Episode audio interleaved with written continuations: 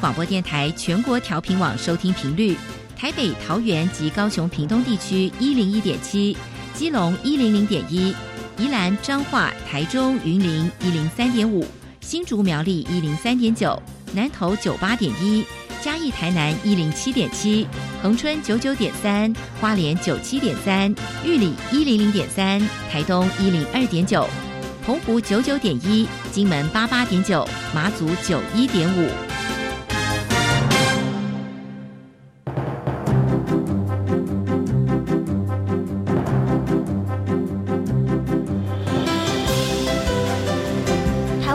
要怎么做，才能使孩子面对未来的社会呢？当我们期待学习者改变的同时，也期待教师的教学方法跟着改变，家长的观念也一起改变。一起携手，协力同行。于林校长带您探索、自发、互动、共好的十二年国教新课程，听见台湾教育的改变。欢迎收听《国教协作向前行》。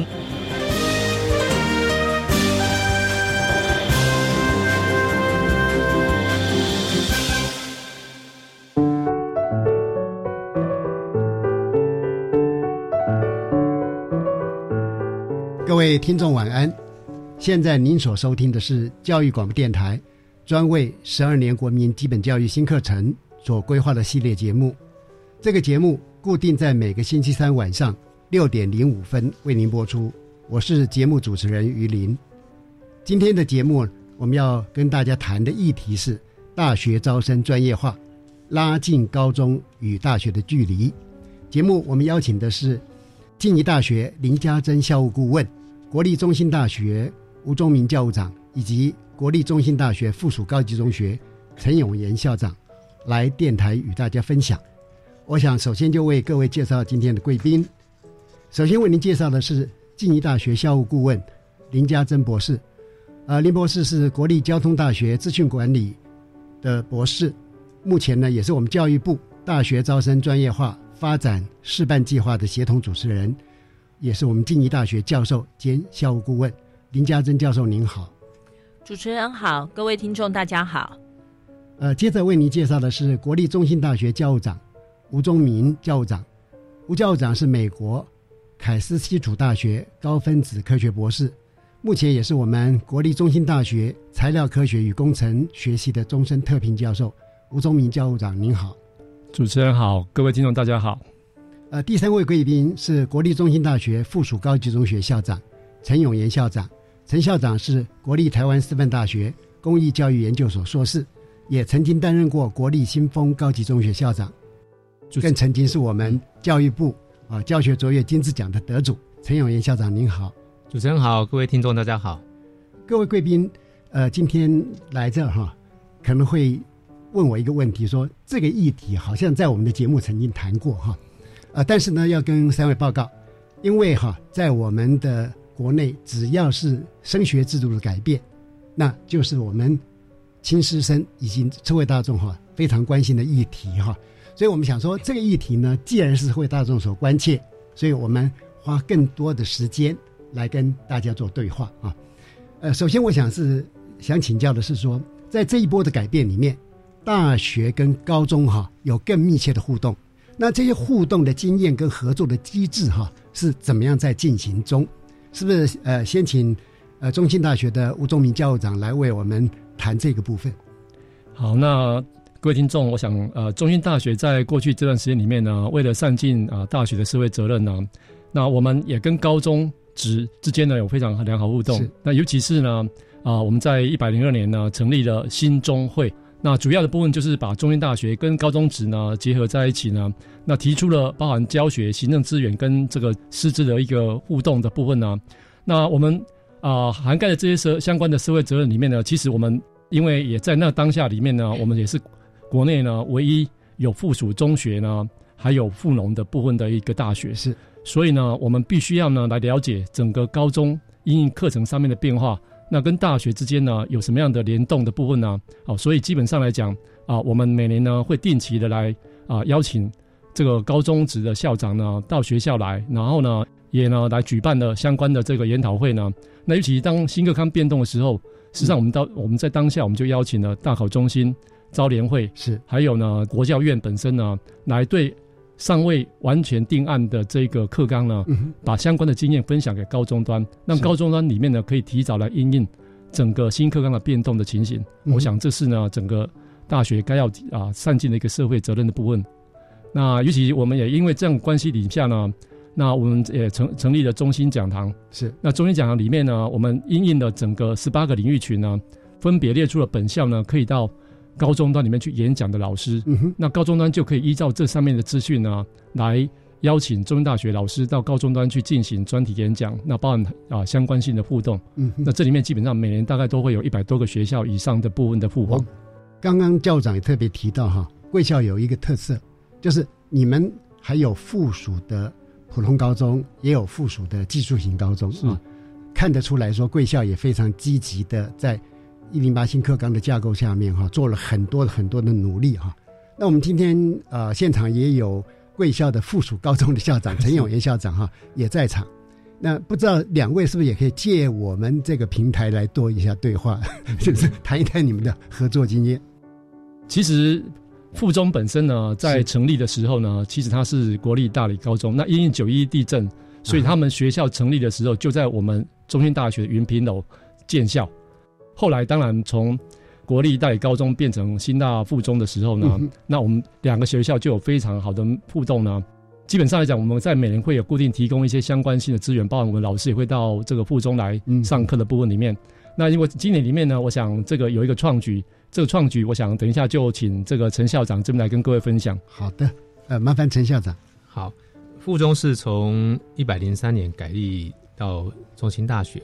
其实在这之前，就刚如同教务长说的，其实他从成立的时候就在那个学校，有一个渊源在那边。那长期下来，两个学校其实都有一个合作。那大概比较多的是在一些的所谓的学生的专题指导啦，或者是个别的一些的合作上面比较多。那新课纲呢，让这一个合作又更密密切了。所以刚刚教务长说的，其实像教授们他们会到附中来开课。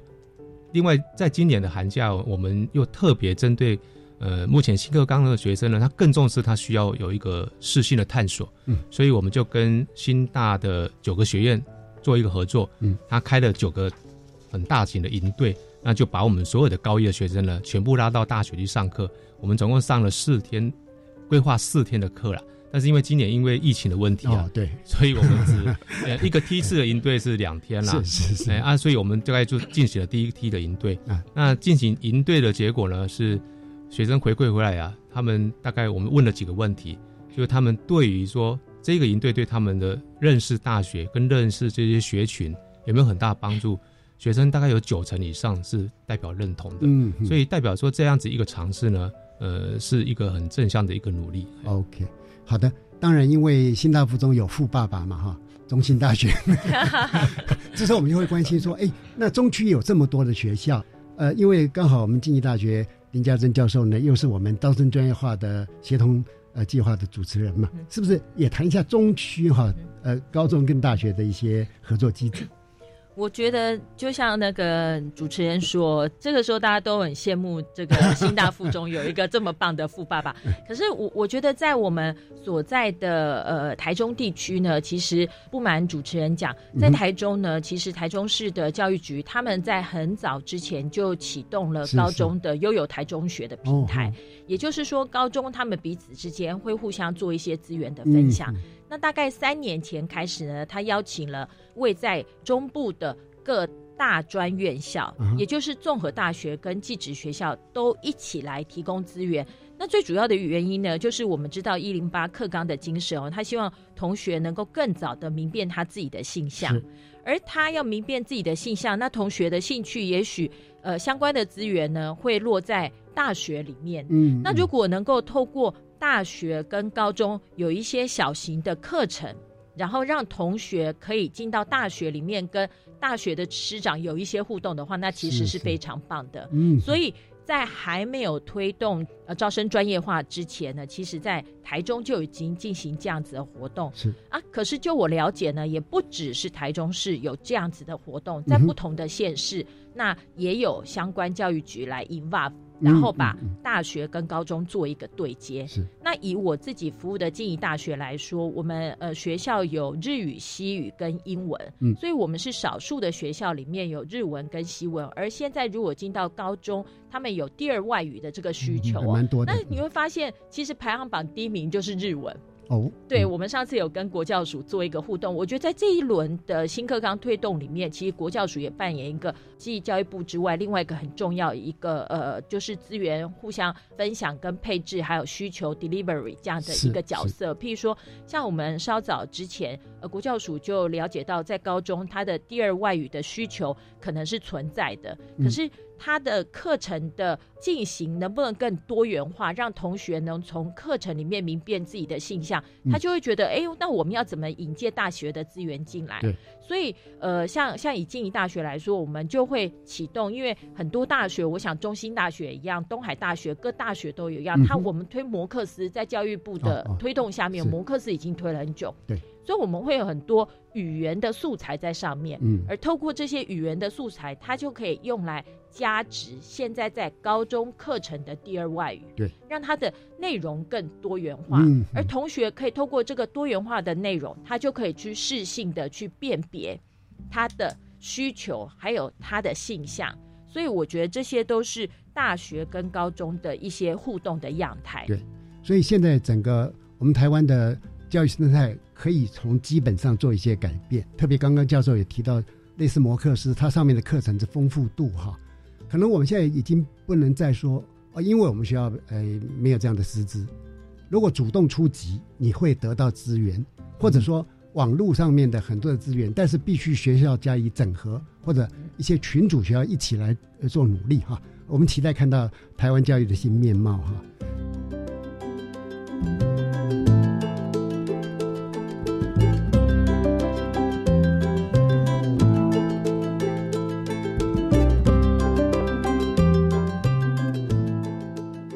接下来呢，是不是我们来谈一下哈，大学招生专业化推动的成果？因为一般的家长会以为说，哦，一零八课纲到了，我们就开始做这个。啊事实上，据我所知，应该是在很久很久以前就已经开始进行。但是呢，是不是还是请我们大学的师长们来讲？还是请中兴大学呃吴宗明校长先为我们来谈一下？好，那我想其实一零八课纲大家啊、呃了解到，事实上以为是一零八才开始推动。那其实呃在教育部内部里面呢，我们其实在更早之前是就已经呢把整个课纲的部分呢，那配合了新课纲的推动。嗯那事实上可能大家一直会认为大学的老师对于新课纲的了了解啊，事实上有限。那不过这个里面事实上就是大学必须要在大学自己的场域里面呢，把新课纲的变动里面来跟呢大学的师长来做说明。是，所以呢，其实啊、我们从一百零四、一百零五年开始，我们就陆续邀请了刚刚所提到的类似像大好中心、招联会、国教院等等呢，负责新课纲的老师呢，然后到学校来，然后把新课纲的变动，虽然那时候的课纲还没有啊完全底定，哎、对，但是它的方向基本上大概的轮廓已经完成了。嗯所以基本上呢，我们就把新课纲的变动的方向，在大学端里面呢，邀请了这一些啊关键的部分，包含新课纲拟定的国教院，还有负责后面联动的招联会跟大好中心，是对整个考招联动当中，在大学里面来跟大学师长来进行说明。嗯哼，所以基本上来讲呢，让大学老师里面呢，能够及早的了解到新课纲的变动，跟后续呢考招联动，跟未来我们进来学生可能在我们择才揽才当中里面会产生的变化。嗯，那当然呢，我们也配合了这个招生专业化里面呢，我们在呃三年前开始推动了整个招生专业化的工作里面呢，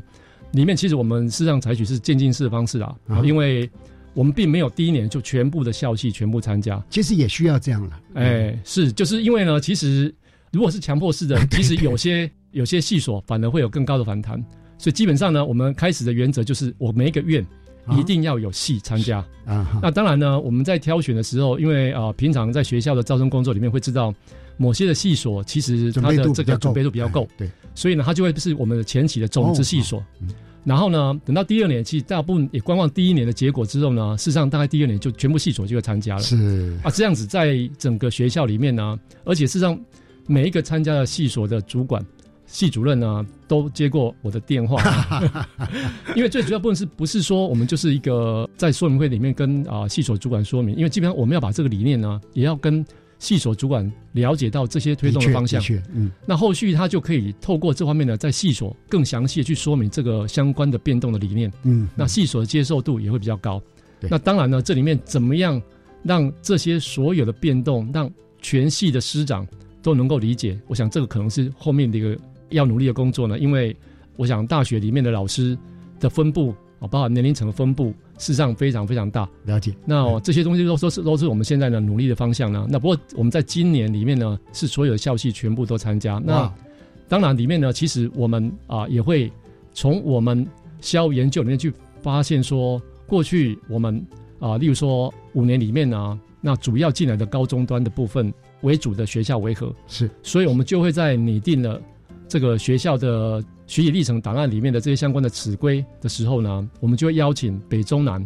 相关的教务主任或辅导主任哦，来了解嗯整个课纲变动当中里面呢，那大学端在招才揽才里面，我们假设定了这一些学习历程当中的尺规的时候呢，是是不是高中端里面会去了解到这些尺规是不是在高中端目前的课程当中里面有所相对应的课程？嗯嗯那这样子呢，高中端跟大学端里面就会针对了大学端的看法跟高中的看法来进行交流。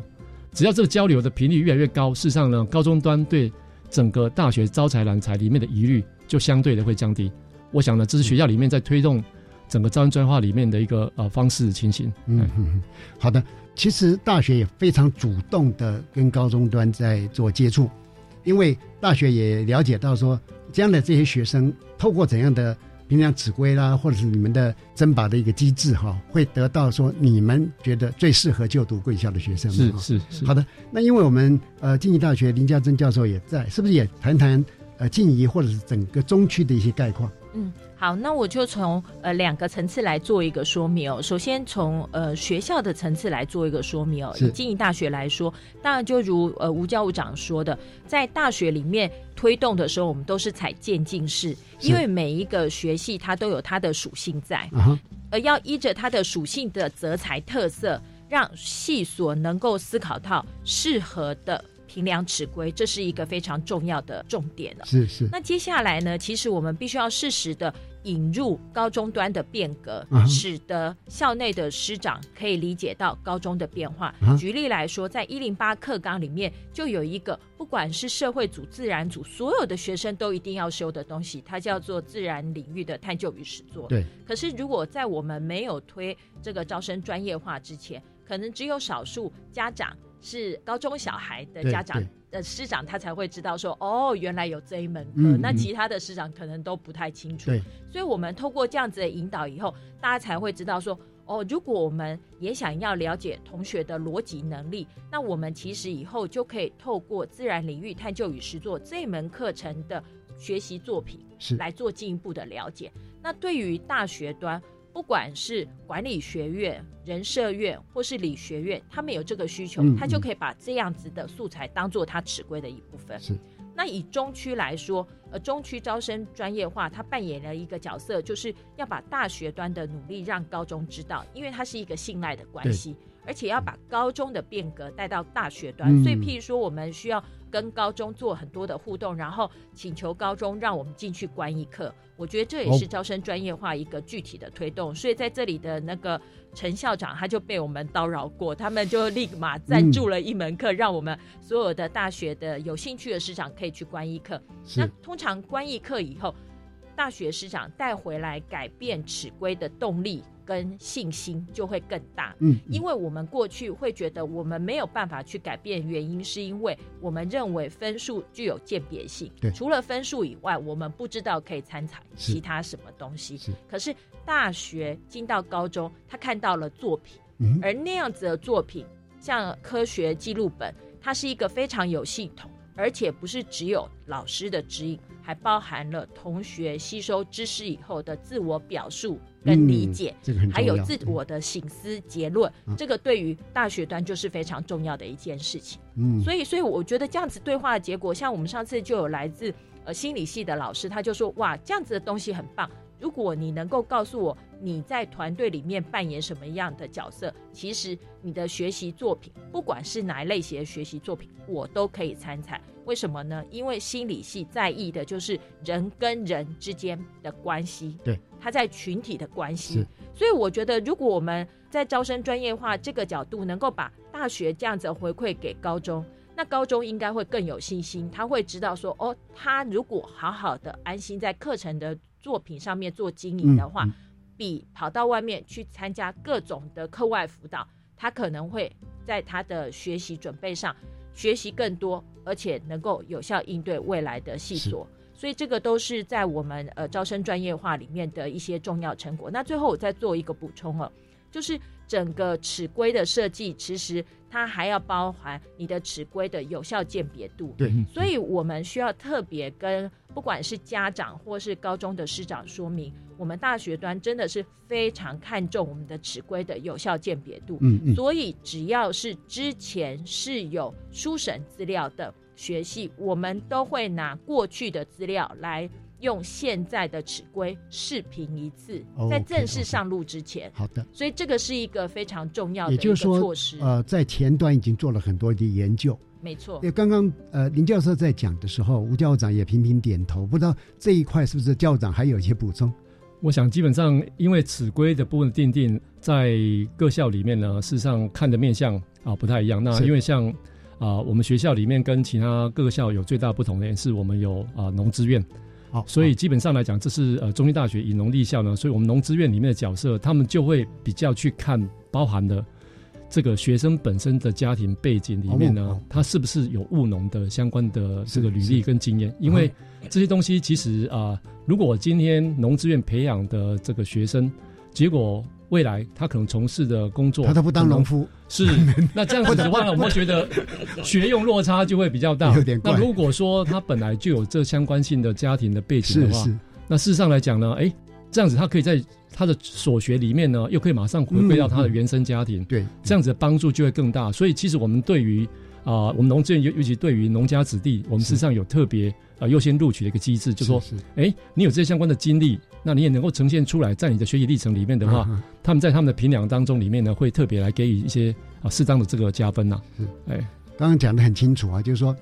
一方面他有这样的家庭的背景，但是他也必须对真的农业的部分有具体的理解，而且端得出成果哈。所以我想，可见呢，呃，在这一波的变化里面，呃，有关所谓的评量尺规是相当相当的专业，相当相当的公平哈。呃，虽然我个人哈有时候总是想跟社会大众沟通一个观念，因为我们在评量它是有极限的，在台湾过去的一个倾向就是，我们是强调一个极端的公平，极端的公平，但是可能极端的公平之下，却忽略了一个相对的合理性，或者是合专业性。那这一块哈，我们如何在中间取得一个很呃适当的一个比例跟互动哈，可能是呃我们呃一起来努力。不过我看得出哈，我们高中跟大学最少今天来的三位贵宾互动的状况啊，都是非常的好的哈。好，那么因为这个议题哈，呃，我们还要继续的谈，是不是这样？我们现在先呃休息一下，听一段音乐之后呢，再继续来请教三位贵宾。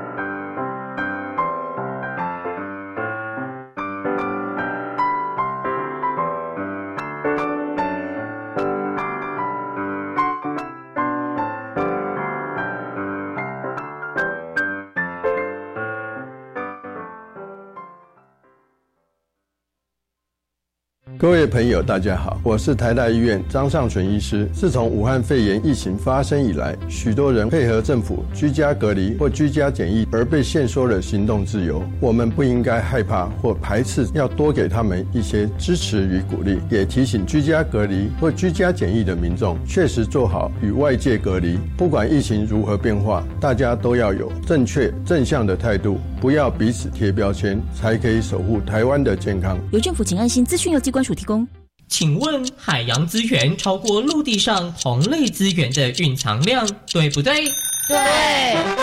洋流都有固定的方向，对不对？对。台湾四面环海，拥有丰富的海洋资源。小朋友，你认识多少呢？从七月份起，每周三的中午，《小发现大科学》节目。小猪姐姐将带着大朋友、小朋友一起认识海洋世界，守护海洋资源哦。自学进修高级中等学校毕业程度学历鉴定，分为普通型及技术型高级中等学校两个梯次。普通型高中报名日期从八月二十一号到八月二十四号，技术型高中报名日期从九月七号到九月二十五号。教育部国教署各直辖市政府教育局以及承办学校网站有历届试题及解答，欢迎考生善加利用。以上广告由教育部提供。大家好，我们是台湾弦乐团，我们都在教育广播电台。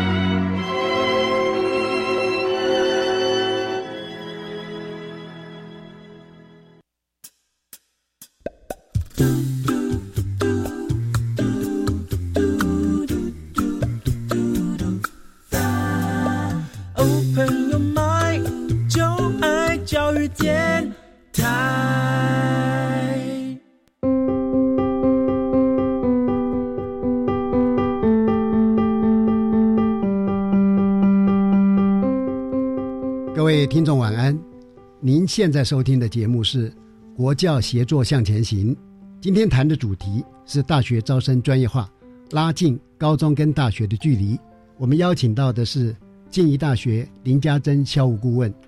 中兴大学吴忠明教务长，中兴大学附属高级中学陈永炎校长到现场来跟大家分享啊。刚才我们呃已经听到啊两位教授哈谈到说。大学跟高中端的一些协作、一些成果哈，因为我们现场也有新大附中的校长和陈永义校长，是不是从您的角度来看高中跟大学端的协作？好，目前我们新大附中跟大学端的一个协作哈，大概可以有分几个部分来看。第一个就是我们有跟中山大学呃有长期合作一个 PBL 的一个课程，那这个部分主要是针对我们学校的特殊班，像一些的数理自优班，还有像那个呃专长班之类的啊。主要是培养他们的专题讨论的一个能力的哈。那第二个部分是呃我们的一些专题指导。那这个部分就大概主要是以中心大学这边哈教授他们会提供一些实验室，然后还有一些的研究生是，还有一些教授会来协助我们的学生做进一步的科展跟专题的研究的指导。第三个部分就刚刚在前一段的节目有提过哈，我们有探索的营队。嗯，那这个部分我们以往大概。跟中兴大学也有合作，然后跟中国医大也有合作，然后我们自己学校老师也有开。是，那刚刚有提到今年的寒假，我们特别扩大规模，嗯哼新大的几乎所有的学院都加进来帮我们开这个营队啊。那这个对我们来说是一个非常大的一个帮助啊，啊反应也很好。再来一个是我们呃也会定期邀请大学，刚刚有提到是说大学跟高中在这一波的教改的过程里面，最重要的是信任跟资讯的透通。所以我们会邀请了大学的教授来跟呃学校老师多谈谈一些他们在大学现场所做的努力，呃，其实就是很多东西你没有去了解之后，其实是不知道他们做了什么事情。是，那老师其实会有一个不信任，就是说我们做这么多东西 有用吗？校长，你说的是真的吗？对，你们有看到吗？对，那我就请教授们来讲，可能就不是我说的而已哈。嗯嗯。那再来就是说，呃，有一些课程合作，那这个部分是我们新。新大附中得天独厚的地方，然后就是像呃新大这边，他就可以来支援我一些的课程，包含一些的多元选修的开设啊。那不过这边我要讲一个东西，就是说高中在跟大学合作的过程里面呢，其实有一个很重要的概念，就是你一定要知道说自己要的是什么，然后你才去跟大学谈你需要他来帮你什么，是。啊，而不是说大学他，因为现在其实很多大学他我不会演，他有些时候他为了招生啊，当然我们新大是不用来跟我招生了哈，但是那但是很多时候他会拿了一些套装的东西来跟你学校做拜访。然后说，我可以提供你什么东西，我可以提供你。但其实这个东西，其实学校里面应该要有一个自己有一一把尺去衡量，说这东西是不是我要的啊？比方说，我举一个例子啊，像我们开寒假这个营队之前，因为这件事情我对我来说我是非常重要的一步棋，呃，一个拼图把它拼满了。但是在拼这个东西之前呢，我们其实是有一个前导的计划啊。我在前一个学期，我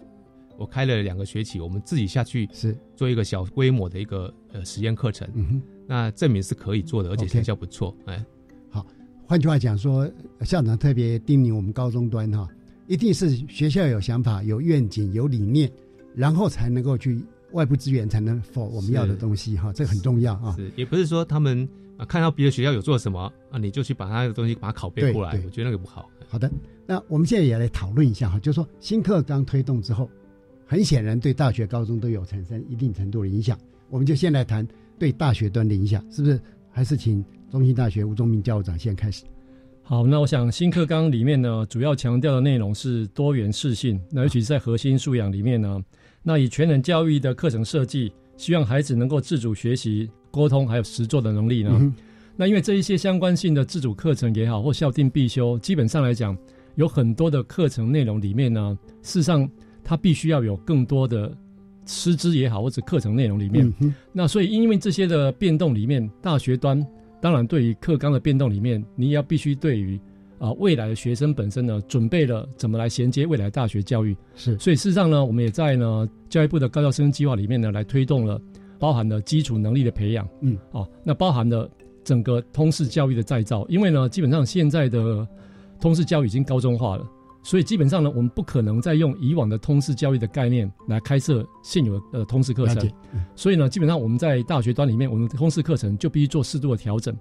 然后我们的基础课程也必须应用课纲里面呢，把课纲的改变里面把基础课程可能要去做一些加强动作，让学生进来。一个是一个通识的部分要提高那个状况，可是，在基础科学的或者学科的部分，却要扎根的部分要再做的基础的更好。因为基本上来讲，新课纲里面呢，呃，学生的实作能力是增加了，对对。可是呢，学生的一些可能基础的能力，因为学生数的下降，了解，很可能他们一些基础的背景稍微会减弱一点点。嗯。所以相较来讲，我们可能就必须对于这个衔接教育里面呢，来考量课程上面的调整。可见大学已经应用了，正式去做接轨。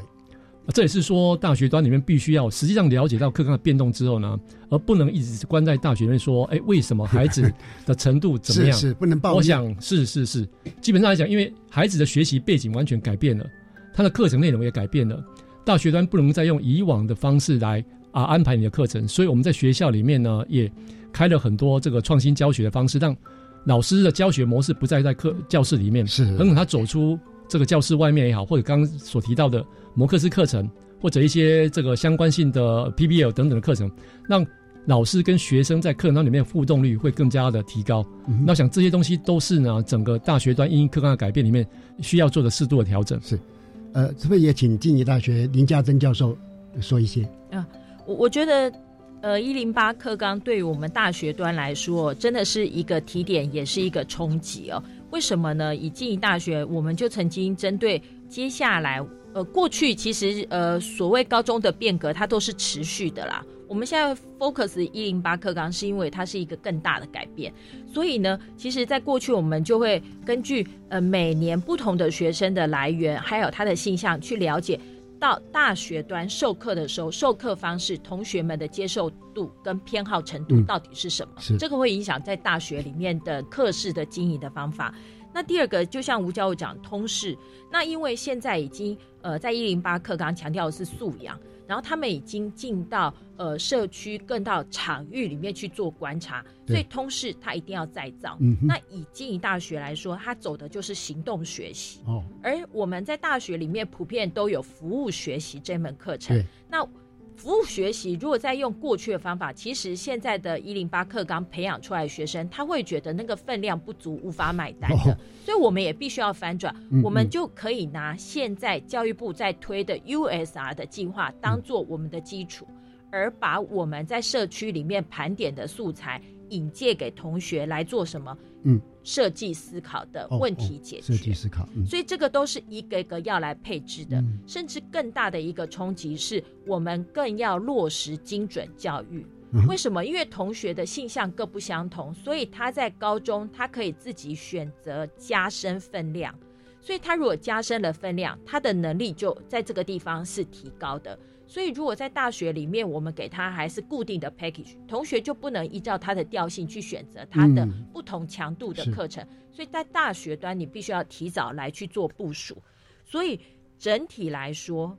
大学必须要更有动态、更有机制的去应对这一群更有自主想象的学生。所以最后一个，我们常常都说要陪同小孩的最后一里路，我们都要做他的呃未来的就业的陪力这件事情，也要提早来做应因为他在高一、高二，他就一直问我。自己为什么要去念那个戏？因为他以后要成为什么样子的人，是，所以他是带着对自己以后要成为什么样子的人进到大学的。所以我们的大一的性向分析就要完全翻转，到大四的职能培力也要超前部署。对，所以这对我们来说真的是一个很大的提醒，跟一个新血轮的注入。嗯，真的是一个大挑战。哦，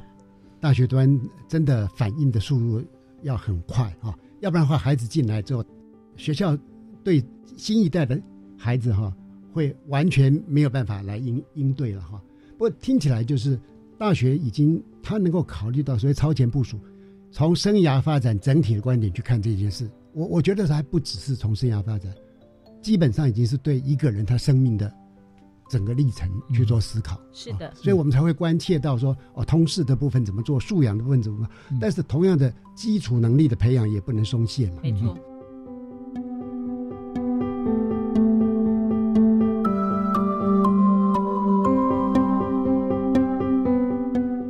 大学做了这么剧烈的一些阴影跟调整，我们也来听听高中的 新课纲对高中呃的影响又是怎样？是不是麻烦陈永炎校长？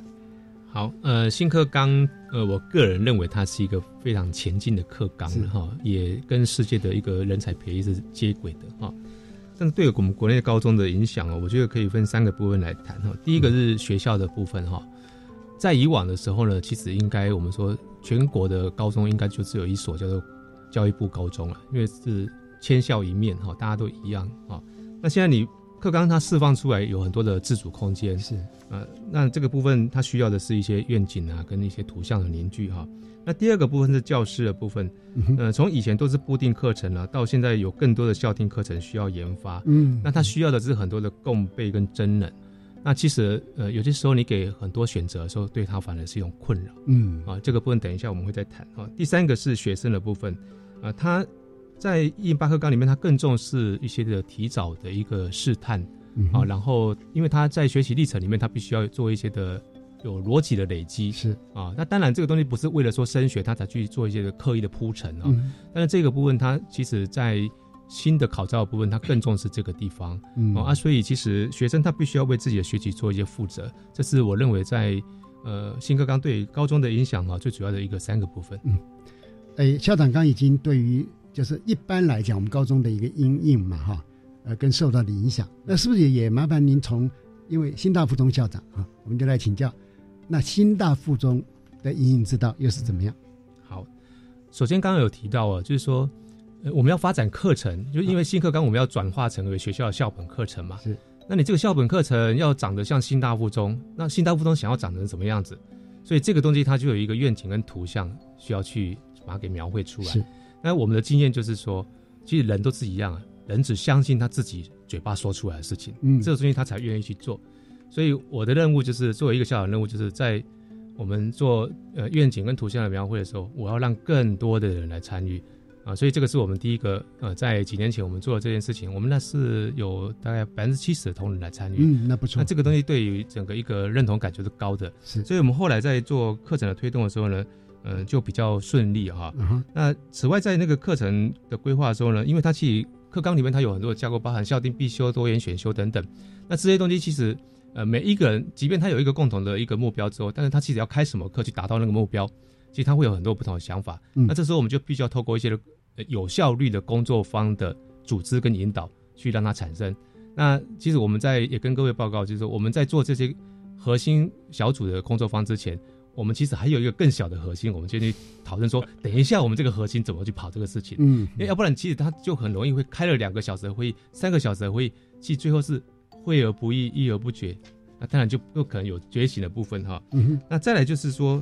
呃，新课程里面很重视一些的活学活用的东西，所以其实它不再是讲述的方式，所以很多的更开放性的这些学习空间，我们就必须要帮学校老师去做一个规划啊，跟一个改变。所以我们就争取了很多的一些的预算啊，我们去做了一些原本的教室的改装，包含了像我们那个一些的讨论的空间呢，还有一些的实验室，我们大家都做了一些的改变啊，所以这个大概是我们主要呃有几个部分，我们做了这样子一个应用啊。OK，呃，我想新大不同在整个应用上面哈，呃，发展是蛮全面的，因为刚刚校长前面就已经讲到说，从学校整体的观点、教师的观点跟学生观点哈，我想呃有很丰富的成果跟内容，可能我们要再找时间来请教啊。好的，呃，因为今天有三位贵宾来到哈，我们在谈话过程里面已经感觉到说，由于招生专业化的关系，拉近了高中跟大学端的一个距离哈，是不是也请三位就这样的参与哈，或者就整个新课纲的观点来为我们做个总结？首先，请林家珍教授。嗯，我觉得这是一个开始。那我觉得很荣幸能够在这一波浪潮里面跟高中一起来进行对话。是，我觉得这个对焦呢是会不断的持续下去，因为我们都期待呢能够透过这一轮的，不管是新课高在高中的推动，或者是尺规在大学里面的推动，我们可以共同培育出对社会更有责任感。而且更有温度的一个公民，所以非常的期待未来的一个发展。是，接着请中信大学吴宗明教务长。我想在大学端里面的择才揽才，对于课纲的变动里面，我们当然是呃会密切的来注意到。那学校也会呢来啊、在这个面向里面来了解整个变动方向。那随着变动方向里面呢，在学校推动的相关的教学或教务的工作里面，我们就会联动跟着课纲的变动来改变呢。那这方面也让我们老师可以站在第一线就了解到这些面向。那大学端跟高中端有好良好良好互动，很自然的，我想社会大众对于大学端对于新课纲的重视，就不再会认为说，哎，好像大学端就不是那么重视这个课纲的部分，也不再重视那么强调呢学习历程档案。当大学端说这个东西，这些学习历程档案、尺规这些东西，我们全部参采，而且我们参采比例呢至少百分之二十以上。嗯，我想这样子的宣示对高中端而言，跟对家长而言，准备的这些啊、高中的课程的多元化，它基本上来讲呢，也绝对是可以呢来满足整个未来大学择才人才的需求。好的，那这样我们会更加的啊期待哈，也更有信心 啊。接着请新大附中陈永元校长。好，刚刚听两位教授提到大学其实也很想了解高中嘛，哈，所以其实我就在想到说，我们一些的课程的成果发表，其实可以邀请你们来跟我们看一看，那就就会更信任高中端在做的事情。那最后这边我要提的就是说，其实高中的老师在这一波的改变里面，其实是很辛苦的，了解呃，因为跟以前很不一样，所以我想我。作为一个校长，我们要去做努力，就是啊，让他们呢能够更有一个舒适的环境，然后有更有动力来去做这样子一个继续的一个发展。是，今天非常感谢林家珍教授、吴宗明教务长跟陈永仪校长来到电台跟我们分享啊，谢谢大家的收听。接着，请您收听由白天主持的小单元课纲交流道。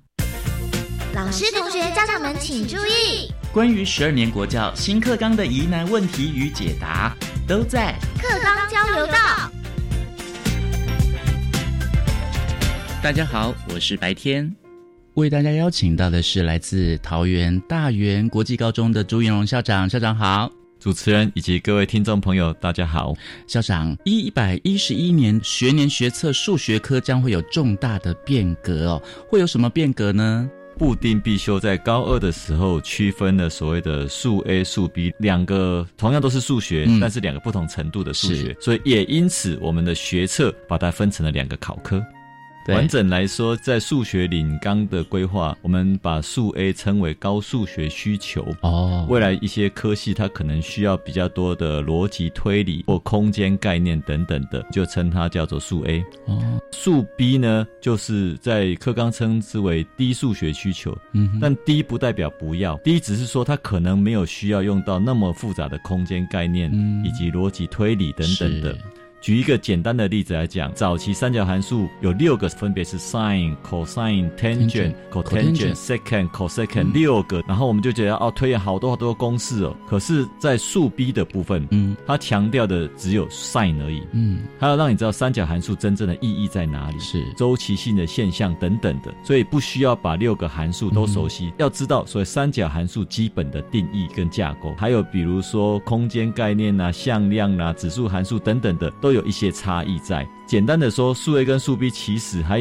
仍然是有一部分是共同的，有一部分会是各自独立的，对，甚至有一些部分是数 B 有，数 A 没有。嗯因为数 B 其实简单的说，它符合商管学群的需求。嗯，有一些比如说几率统计的概念，这一部分可能数 B 比较多。对数 A 比较少，所以这个部分两者是不是重叠？嗯哼过去的话，在早期是 A 包含 B，所以你修了 A 就全部 B 都全部包含进来。嗯，可是新课纲的数 A 数 B 两者并不是完全包含的。是，嗯哼。面对数学科将与现行学测不同，考试分成数 A、数 B 两个考科哦，学生要怎么选才可以呢？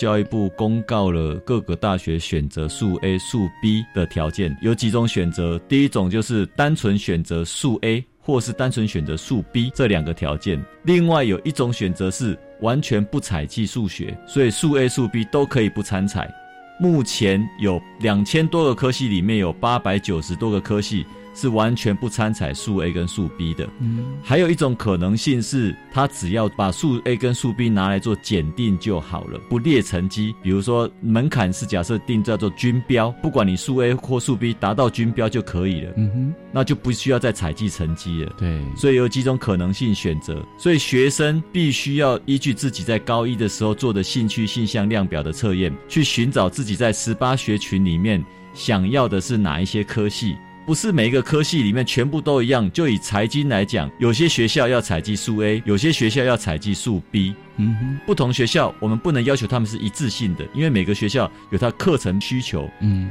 所以我们不能去规范大学说，同样是财经，你只能采数 A，不能采数 B，这是不行的，嗯因为每个大学有它的条件。对，所以每个学生要依据他想要考的那个大学的科系去选择，看看他要选的是数 A 还是数 B。嗯哼，嗯哼，那校长，因为很多同学或是甚至家长觉得说，我的孩子不见得现在就知道说他未来会选择念要考数 A 还是数 B，嗯嗯那他可不可以两个都选呢？还是说他可以选比较简单的，直接选数 B 了？高一就鼓励学生做事性探索嘛，嗯所以基本上大部分的学员在这个探索之下，他比较知道说至少他应该属于哪一个学群。嗯，哦，我们大学有分十八个学群，是它分成哪几个学群，他比较有兴趣的。假设他可以选择数 A，嗯，但是数 B 有一部分的东西是数 A 没有的。对，为了补足这个不足的部分，教育部找了学科中心嗯来负责把它统整理清楚出来。所以我们这边有一个数据告诉大家，如果你修了数 A，嗯，但是你真的想到某一些科系，你想要它是要数 B 的部分，你又想加考数 B，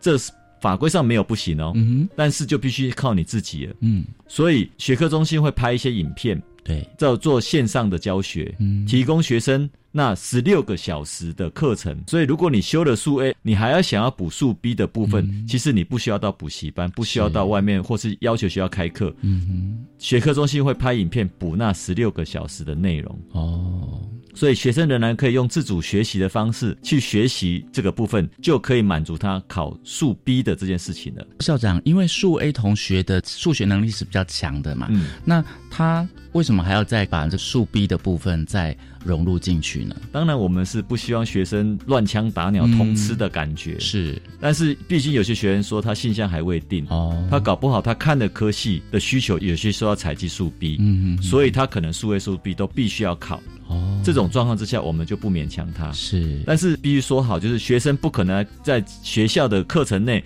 说我数 A 跟数 B 都要选。因为这叫做固定必修课程，每周是四小时，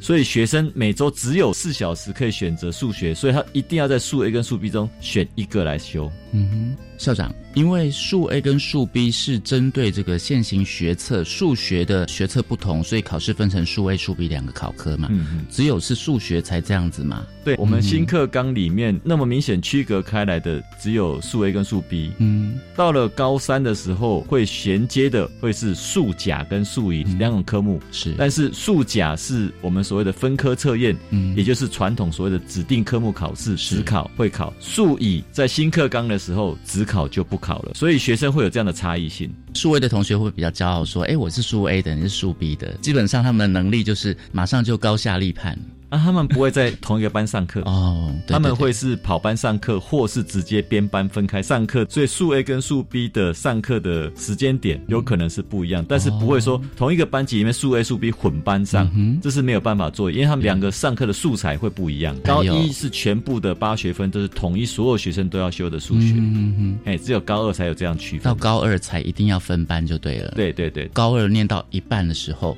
还可以转成数 B 吗？这个其实我们不太鼓励，不行。原因是因为学生必须在高一做好适性选择，嗯，所以我们在课程咨询的时候都会强调告诉学生，嗯，因为数 A 数 B 它有一贯性的脉络，对。如果你修完数 A，然后突然说下学期我要转到数 B 去，那就代表你当初做的错误的选择。嗯，但是这要看学校的条件，学校是否允许他转。嗯，因为如果量大，有可能导致班级的不均衡。嗯，所以这部分就要看学校的规划了。嗯，就不是能够统一做规范。是。所以我们在高一的时候，你已经选定好你的这个志向了，已经要能力分组了。倒是还好，是因为如果他高二选的是数 A，嗯，但他发现真的他可能适应不良，嗯，他可能没有办法应付这么难的数学的时候，他到了高三的时候可以改选数乙哦，他不用选数甲，嗯哼，那数乙的部分所有的东西都完全符合所谓三管学群的需求，是，所以不需要说另外再去补数 B 回来。哦。算是一个还不错的政策嘛？对对，就是不会说让学生选错了就一路走不下去了。嗯哼，所以到了高三，他仍然可以做数甲数乙的选择，甚至还有一个新课纲比较大的关键是，他高三可以不选数学。嗯哼，所以高三有搞不好可以八学分的部分空出来去选别的他喜欢上的课程。是，所以呢，我们一百一十一学年度呢，同学这样算是。学测的学科会有这样重大的变革，算是好事还是就学生来看，他们觉得说更惶恐呢？当然会，这跟过去不一样，确实会有一些焦虑。嗯，为了让学生跟家长不要那么焦虑，其实教育部做了很多的事情，所以包含了要求大学尽快理清楚他们要的数 A 跟数 B 的差异。学校单位呢，就设置了所谓的课程咨询教师，嗯哼，要充分的讯息告诉学生这两个到底有什么差别。所以以现在这个时间点来讲，所有高一学生都已经在做选择。嗯哼，所以所有的学校、高中学校都已经在做课程咨询的启动。对，嗯，好，那我们今天也非常谢谢来自我们桃园大园国际高中的朱彦荣校长给我们的分享啊，就是我们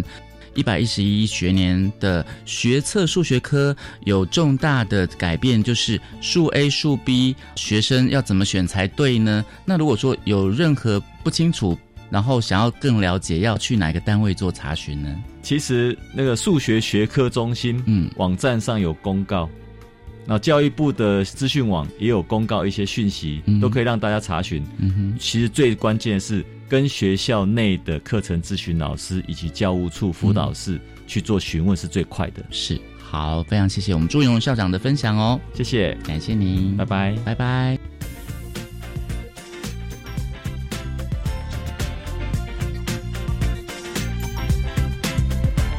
是白天课刚交流到，下次再见喽。